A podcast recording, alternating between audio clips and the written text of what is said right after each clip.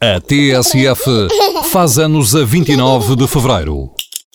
É uma data que só acontece de 4 em 4 anos, em anos bissextos que têm 366 dias e que existem porque os antigos egípcios acreditavam que o movimento de translação da Terra durava 365 dias. Mas acabaram por descobrir que a duração exata é de 365 dias e 6 horas.